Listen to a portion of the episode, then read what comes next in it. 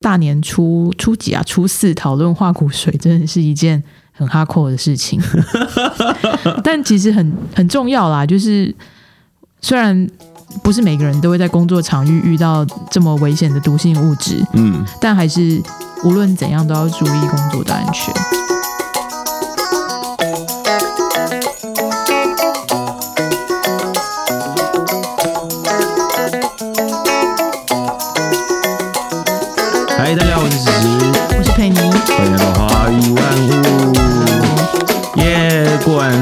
完年了，就快要开，明天就要开工了，初五开工，天哪！哇，现在跟佩妮一样，我很严实。对，要开工了，好像有很多很忙的事情。那同时这一集也想说，哦，大家很忙之余，也不要忘了就是工作的安全，因为我们在其实这几年来看到很多新闻，嗯然后像是二零一九年跟二零二零年都很多，嗯就是你光是随便搜寻化骨水意外，嗯，就会发现有非常多的新闻，而且很多都是发生在义工的身上。对，那除了义工身上，还有就是，嗯、也有人用化骨水来做随就就杀人事件。对，那到底到底这个东西是什么？所以想说今天可以来讨论一下什么是化骨水。对，虽然在过年的时候聊这个好像有一点，奇怪，但我觉得也没什么不好啦。呼吁大家要注意一下工作的安全。对，不管在哪里工作，都要注意自己安全。嗯对，我们今天只找个话题来聊聊一下，嗯，所以到底化化骨水是什么？它它的学名叫做氢氟酸。哦，它出生在什么时候呢？它被发现在十八世纪，大概在十九到二十世纪的时候，一开始是拿来就是科蚀玻璃的。就是我们发现玻璃或是烧杯上有很多磕痕呐，它就是把玻璃做好之后，上面涂一层石蜡，拿一个刀子上面划痕，接下来放一点点氢氟酸下去，之后它就会上面出现一个刻度。所以它就是拿来腐蚀玻璃的。对，一开始是拿来这样用的。嗯，大概到一九三一年的时候，它开始商业生产。它可工作呢，就是拿来除污啊，或是科室、除锈，或是酸化这些事情上。氢氟酸这个东西，它的功能很多，但有一件事情要先提到，它不可以用玻璃装。酸通常会用玻璃装，但这个酸叫氢氟酸，它不可以用玻璃装，因为它会跟里面的细，它会跟细去做结合，所以如果氢氟酸用玻璃装的话，它马上就会破掉。也是因为有这个特色在，我们在半导体产业里面，当我们在清洗细的时候，我们也会使用到氢氟酸这个东西来清洗它。那我第一次认识到氢氟酸的时候，是我以前在看一个剧情片，它叫做《绝命毒师》。这个东西虽然为什么叫化骨水呢？是因为当我们摸到它的时候，它会迅速的跑到我们的皮肤，因为它分子非常小，它的酸会跟我们的皮肤结合，那氟离子会一直往我们的血液里面去找里面的钙离子，血液中的钙离子跟氟离子马上就会形成沉淀。那迅速的就会降低我们血液中的钙离，进而导致一些靠钙离子、镁离子的这些器官就会马上衰竭。那钾离子会上升，就导致心律不整。那我想问一下佩妮，刚才看到的新闻里面有一个新闻是蓄意的，对不对？不是公共安全。嗯，底为什么它可以取得这个很危险的物品呢？对这个东西，它必须要就是化工行，我今天还特地打电话去化工行问，你就说我要订化骨水吗 没有，我要说我要订氢氟酸。？OK，对，他就说，那你为什么要订？他会先确定对，他说你的。登记，他必须要登记。哪些哪些人登记可以呢？就是毒物使用执照，有毒物使用执照的人才可以，嗯，以及化工老师。还好我不是，所以我拿不到化骨水这种东西在。嗯，对，所以必须要有执照才可以拿到这个东西在哦。所以取得上市真的比较困难，但也不是真的没有办法取得。嗯，对，那拿到之后真的要小心保存。哦，怎么会有拿到之后这件事情对？啊，为什么就是谁会拿到这些东西？在工厂里面工作的时候，真的要小心这些事情，因为它真的毒性非常高。那在工厂里面的时候呢，就是他们有自己的一套完整的流程，包含穿衣服都有自己的规定。譬如像手就要需要用到我们以前传统上说的铁氟龙，现在已经把它叫做特氟伦的材质。那这个手套它具有高度的非反应性，就它没有什么反应，而且它非常的致密，它可以保护我们的手不让氢氟酸碰到我们的皮肤，然后密度小啊好操作，这是手上的保护。再就是眼睛的保护，我们必须一要戴上护目镜。那衣服呢，也有一套完整的防护橡胶的衣服，就天然橡胶所制造的衣服来保护自己。除了手跟眼睛还有衣服之外，连呼吸道都要保护，有呼吸道我们要还必须要戴上含有过滤性的防毒面具才可以。那佩妮，刚刚那些外籍移工被泼到的时候，他们身上有穿这些防护衣吗？就比如说有其中一个是拿来清洁公司叫劳工用氢氟酸去洗墙面，嗯，可是他们其实也没有告诉劳工说他们用的是什么，所以他们就会被氢氟酸喷到。嗯，然后当因为不知道是什么，然后理所当然就没有相对应的防防护措施，对，所以他们基本上就手脚就受伤了嘛。嗯而且当下主管也没有把马上把他们，比如说做正确的 SOP 去解决那个被氢氟酸酸灼伤的部分，只叫他们用水冲完就继续工作，忍到下班。所以基本上那些劳工的手脚部位都有很严重的化学灼伤。嗯对，所以其实这是很严重的，就是违反就是职业安全嗯，工作的的一些法令。对所以其实还蛮某种程度上，它一定是还蛮严重的公安意外啦。对啊，而且难辞其咎，我觉得就是清洁公司或者是雇主的部分问题是非常大的。嗯，就是他在他第第一个，当他被摸到的时候，他其实当下不会有太大的感觉，因为他不是直接攻击你的皮肤，所以他是经过两三个小时之后才会感受到。那他就是雇请他们当下去清用大量冲水清洗的时候，这个这个行为是对的哦，嗯，这个行为是对的，但是不能只有清洗，很抱歉，因为那个氟离子太小，它会一直往你的皮肤里面渗透下去，所以这个时候，因为它会跟我们的血液中的钙离子结合，所以我们就要找另外一个东西去跟那个氟离子结合，而不是让它去跟我们的骨骼里面的钙结合，那个东西叫做葡萄酸钙。所以它必须要边冲水的时候，边用葡萄酸钙一直去搓揉那个部位，就是使氟离子跟钙离子可以结合，不会进而伤到我们自己的钙离子。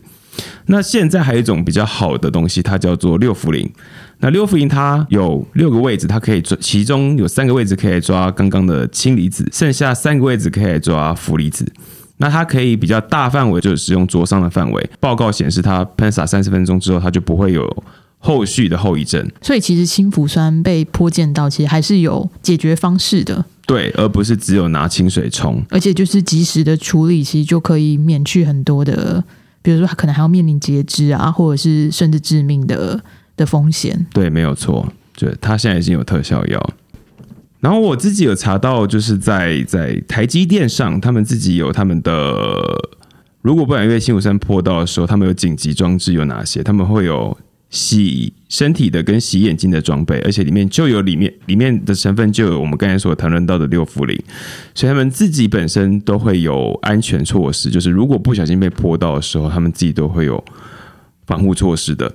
所以一家公司如果说真的爱惜自己的员工的话，他们应该会知道这个东西很危险，这个东西可能会造成意外，有意外的发生，他们就会有防护措施在。嗯，所以希望大家的公司都会有这些措施在。大年初初几啊？初四讨论化骨水，真的是一件很哈扣的事情，但其实很很重要啦。就是虽然不是每个人都会在工作场域遇到这么危险的毒性物质，嗯但还是无论怎样都要注意工作的安全。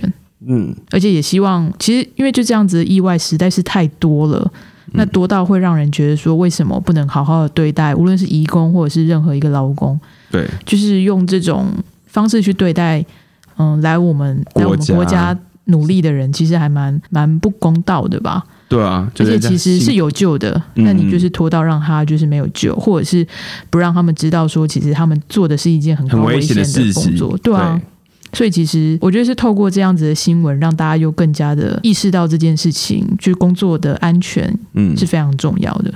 工作的意工作上出现的意外，嗯，而造成人命的损失，其实会需要很多的金钱，很多人会用金钱来补偿这个东西。那没有办法，而且很多时候其实是哦，其实它有一个计算的标准啦，就是它会计算说，从你比如说身故，嗯。或者是你受伤到你退休之前，你还有多少年，然后乘以你的年薪，嗯。用那个方式去计算说一条人命应该会是多少钱。嗯。所以这个时候就会造成说，哦，今天如果你是一个比较高知识分子或者是高薪的人，你当然可以主张就是你的人命比较值钱嘛，对，就是那可能像是外籍义工他们领最低薪资，对，然后有有时候可能还是低于最低最低工资。嗯而且他们可能很多时候没有得到良好的协助去处理这件事情，语言不同，所以基本上就是像这样子的新闻一发生，就是他们会造成更多的问题，就是弱势会更加弱势。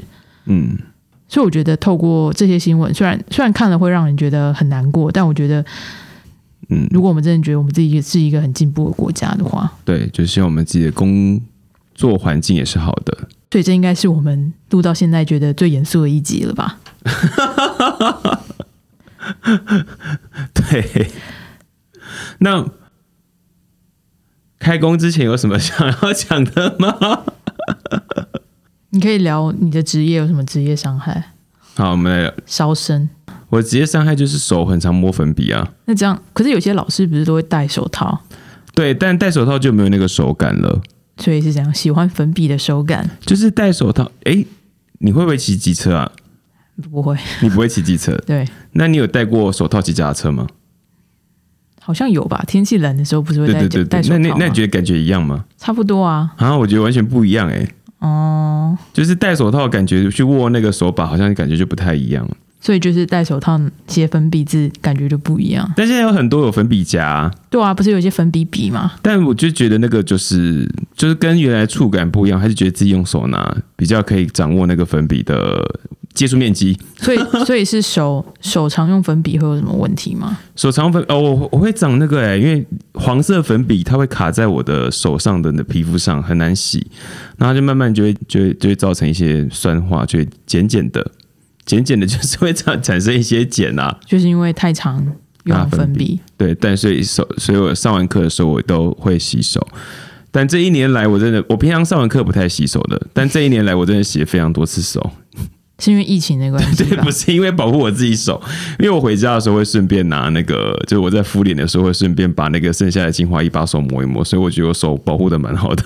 哦，不然应该很容易干燥吧？对啊，然后干燥就会就会皲裂，或者是可能还会痛之类的，对对对，所以也会这也是你的职业伤害，我的职业伤害，对啊，不会呃烧身之类的吗？烧身烧虾之类的，哦，我不知道为什么我我到目前为止还好哎、好厉害哦！就大家说用丹田说话吗？大家有感觉到我是用丹田说话吗？所以没有，说明没有观众。我我也不知道，反正我到目前为止，嗯，可能有因为一次感冒的时候，然后说不出话来。那这样怎么办？就不能教课了？对，然后那刚好那阵子是在寒假过年的时候，所以我那阵子就是不讲话，三天大概不讲话吧，因为也讲不出什么话，也没有什么办法话，就是完全没办法说话的状态。对，然后后来我发现在，在附近有一家中药行，他们有在卖一种就是专门治疗治疗八仙果吗？呃类似罗汉果，类似的东西，它叫润喉珠。反正哦哎、诶大家 Google 不到的，好，反正就是吃完三天之后就发现声音回来了。对，从此就好好的保护自己的声音。所以工作对啊，各种安全嗯都，还蛮重要的。对，而且我的工作环境的工作环境就是每年都会有那个消防安全来检查，所以他们都非常安全的通过。所以我觉得我过在一个非常安全的的环境下，啊工作环境。他必须要维持好这方面吧，对，不然呃我一次意外其实蛮蛮危险的。对。那刚刚是当老师的时候，可能会有一些职业伤害吧。我自己的啦，就是拿粉笔，拿粉笔，然后吸粉笔灰。但我哎，对，吸粉笔灰这件事情，我在今年开始戴了有疫情戴了口罩之后，发现就是减缓了很多吗？对我其实一直都有过敏现象，那我吃了很多过敏药，就一直会鼻塞。但我今年发现鼻子变得很通畅，所以其实要戴口罩，上课嗯，才不会影响到你的呼吸道。对，而且戴口罩大家会觉得比较好看，就是百分之九十的人都会因为戴口罩而变好看，因为剩下那部分看不到嘛。这但是很很困扰哎、就在路上看到帅哥都很犹豫要不要去 去搭讪讪，就是不知道他到底是长得帅还是长得口罩帅。哎、我还有另外一个身份嘛，就我是研究生。那我在实验室里面工作的时候啊，工作吗？好，假设工作的时候，那我们实验室也是有非常多，因为我们是做生物的，就有非常多生物的药品，就可能会有机乳化物啊，或是重金属啊。那在做这些实验的时候，都会记得戴手套。因为还要开抽风护的之类的吧。对，没有错，而且我们在做无菌操作台，所以里面就会有非常多的防护。然后学长们都会谆谆教诲的叮咛我们一定要做好某些事情，不然他会不是他会实验室会很麻烦。而学校每年都会要求我们要上那个环卫吧，嗯，对，都要去上课，就告诉我们说哪些事情发生了很危险、很危险、很危险，所以千万要小心。对，哦，我最近一次，最近一次就做过最最差错的一件事情，就是我在做一个某一种重金属吧，然后理论上来说做那个重金属必须要戴手套，但我那天太赶着回家，所以我就没有戴手套，就是因为那浓度不是很高，就看想看了一下自己的体重加上那个剂量，觉得好像还好。就是如果以你的体重来讲，对对对，觉得摸起来好像还好，所以我就很欣赏，说只有几个而已，我就直接用手抓来抓，然后就开始做实验。对，然后刚好在去年这个时候，去年的过年前，然后我就做完实验之后，我就东西收完，数据 data 收完之后就走了，然后整整理完干净就走了。后来后后来就是过年的时候，我的邻居不是我的亲戚就跟我说说，哎，你的头发怎么好像掉了一点点，就是比较少。然后我就查了一下那个重金属的毒性，就是哦会掉发。哎，又回到上一集的话题了，是吗？所以是所以是所以万万事都有关联。就掉发还有一部分是因为实验没有认真的做好防护。对，我觉得这是我活该，就是我活我没有做好自己保护自己的方式。有这么明显哦？我也不知道，后来我查一下，他说这是初级的毒性是这样，那在第二级毒性会有其他现象，他立马看一下自己第二级毒性的该该出现的病状有没有出现，发现没有，那还好。他说感谢老天爷让我活到现在，我下次会记得戴手套，对不起，立马忏悔。对啊，做实验真的很需要安全。对，就是而且在实验室里面通常都要通常了都要戴护目镜嘛，但如果没有护目镜就要戴眼镜。我们会有个。操作台会保护哎保护你，可以不会碰到这些具有危险性的物质在，这是我可能会遇到的伤害吧。对啊，在学校里面其实就有各种要注意的。对，毕竟我以前做普化实验，哎，是有机还是普化就烫到手了。对对，我记得你那个烫到手的那个拿氧化铜还原阵痛的时候，从那一刻起就觉得自己不适合做实验。第一集的时候讲过这件事情。对，那你后来还有遇过其他问题吗？应该是没有才能活到现在吧？就就到同学做嘛，就是从那之后就是都交给同学同组的同学做，然后我负责做笔记，我负责做实验记录，对我负责就是抄报告。你你你先讲这个，这 我要留下来吗？这应该大家都经历过吧？就是抄学长姐的报告吗？家产啊，不是遗产，就是家产。你很快，人家还活着。对，就觉得做实验真的蛮有趣的啦。嗯，你刚刚不这样讲呢？就是如果安全无虞的状态下，是可以学到很多东西。就发现不小心发生什么事情的话啦。我觉得就是化学反应本身都还是蛮迷人的。只是有时候等那个反应真的是很累，对，就是在哦，没什么耐心，三小时要等好久，就是有机合成什么这样，哦，怎么还不能回家？而且不能开冷气，好臭。哦！夏天的时候真的很热，真的很热，对不对？对啊，还要穿实验衣啊，呃，对啊，而且穿长裤，对，还要穿什么？我还记得我曾经有就是裤子没有那么长，就被助教骂说回去换裤子，对，就是因为其实在保护你啦，因为如果任何的药品滴到。就是脚上，如果有裤子的话，至少可以多一层防护。那如果直接滴到皮肤上，就是会风险是更高。所以其实那些规矩都是有它的必要在的。对，虽然他们好像听起来很古板，都 always 要求我们做一些很好像没有意义的事情，但他们目的就只是为了要安全。工作上的安全已经介绍完了，然后学校也介绍完了，学校就是为了保护我们。那今天就是分析过去看到的事情的工作安全啊，以及我们自己身处在的工作安全。然后学校里面的工作安全，那今天差不多就讲到这边吧。对啊，就是基本上就是告诉大家要开工了，对，要回去上班了，有点厌世，嗯，但厌世之余也是要好好的维维护自身安全，对，好好的工作，就是什么什么都是假的，健康是最重要的，啊不是钱钱最重要吗？嗯，都很重要，但是如果你今天没有那个安全，没有那条命，有钱也是没有意义啊。哦，对啊。对吧？所以基本上做任何事情都还是安全第一。哦，好老生常谈啊。呃，对，好，那我们今天就到这边喽。对，感谢大家，祝大家新年快乐，又要新年快乐一次。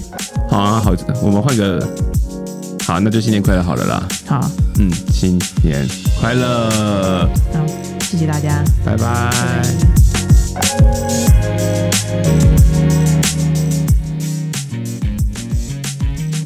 如果大家喜欢我们节目的话，也欢迎追踪我们的 IG，我们的更新进度都会在里面，也欢迎传讯给我们，告诉我你想听。